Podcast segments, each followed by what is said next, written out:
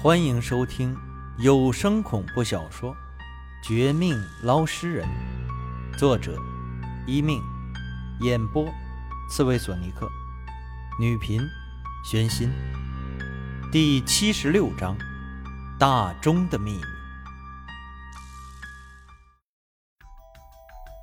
斩仙刀一出，形势立马反转，对面的老鬼脸色一变。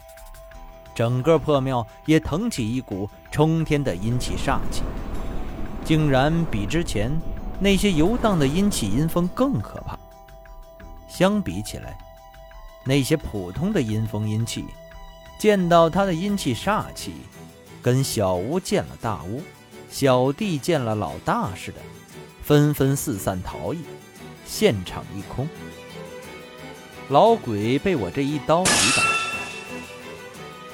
刚开始不觉得怎么样，稍后看到斩仙刀的诡异，当场惊愕连连。他是，他是什么法器？怎么这么厉害？不，不对，应该是本座压制你，打死你，吃了你才是。你凭什么反抗？凭什么反抗？凭我是捞尸人王家的人。你区区一个普通厉鬼，想害我，没门儿！你这老鬼实力不咋地嘛。为了激将对方，让他出岔子，给我更多的生机，我忍着左手剧痛，在右手的斩仙刀惊住他的同时，故意大骂。这一骂，老鬼果然暴怒，失去了应有的分寸，乱抓乱打起来。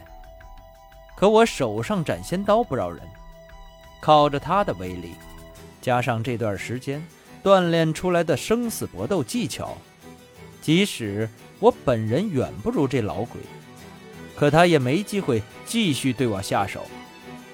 相反，每每我受点轻伤时，他身上的黑气都被斩仙刀吸取不少。老鬼的损失比我多得多。到后来。老鬼开始怪叫惨叫，大为痛恨，眼里更射出要吃人的绿光。可惜他没那超强实力，越过斩仙刀将我打败。而我这边，也不见得多好。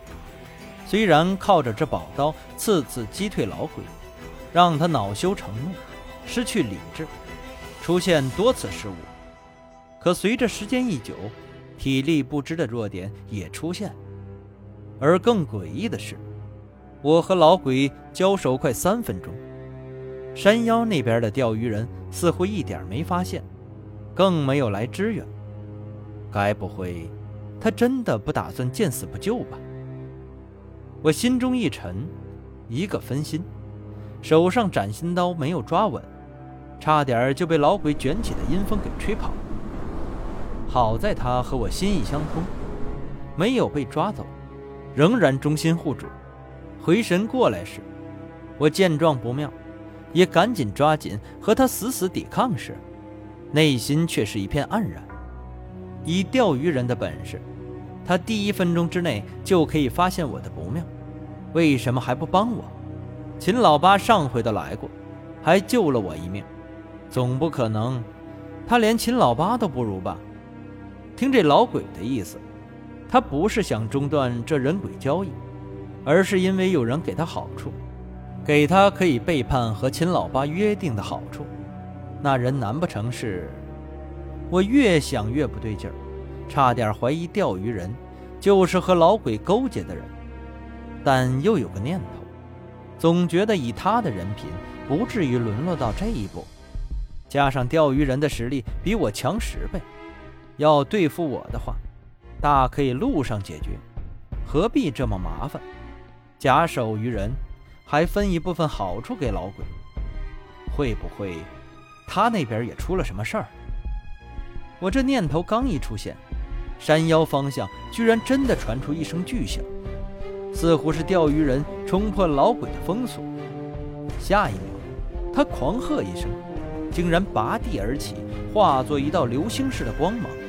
朝我这边飞快支援，见此，心下大安，且战且退，打算和他会合。但老鬼也看到我的动作，他绝不想我被钓鱼人救走，加上他对钓鱼人也有所忌惮。听到山腰巨响时，脸色一白后，居然准备放大招。真是何苦！千不该万不该，在那个秦老八死后还信我。如果是他来，我或许给你三分面子。可惜，你们和本座毫无交情，我自然只能看好处说话。想救人，嘿嘿，先问问本座庙里这铜钟愿不愿意给我震？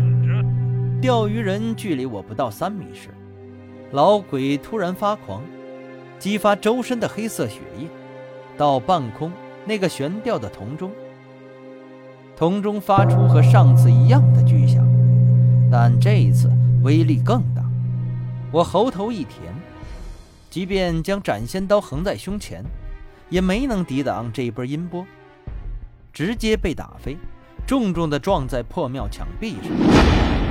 同一时间，本来是救我的钓鱼人也被这声音停顿一秒，他快如闪电的身影竟然直接被卡在半空，长达一秒之久。等他恢复过来，虽然没有被音波震伤，但和我距离。被拉开到十米以上。见此，钓鱼人也大骂起来：“该死的老东西，给你三分颜色你就开染坊，还敢投靠外人对付我们？你找死！王清，撑住，我马上来！”大骂之后，他不顾自己披头散发的乱象，竟拿出对付鬼婴母亲那种急术的劲头。咬破舌尖，喷出一口精血，随即左手施法，抵挡红钟，抵挡老鬼；右手则凌空抓住那些精血，画出一个更加精纯的太极符咒。这符咒，我之前在秦老八手上见过，但相比起来，秦老八那个大而无当，看上去有点模糊不清，而钓鱼人这个缩小一些。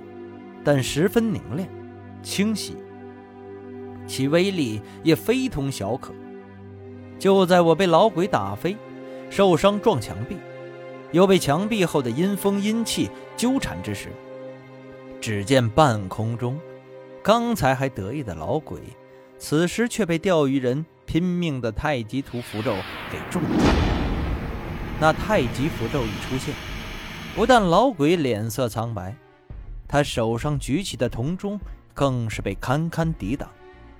接着，他们两个周身浮现一圈飞速旋转的经文咒文，虚空中仿佛有某个，不对，应该是一群得道高人念咒唱经似的，声音宏大、飘渺，却又近在眼前，似离还高。似远还近，到最后，速度越来越快，空中发出一声惨痛的裂缝声。老鬼更是满脸惊恐，差点就要打退堂鼓。钓鱼人趁机加速攻击，打算一鼓作气打碎这铜钟，破了老鬼最厉害的宝贝。地上的我虽然受伤不轻。却也靠着斩仙刀勉强击溃那些普通的阴风阴气。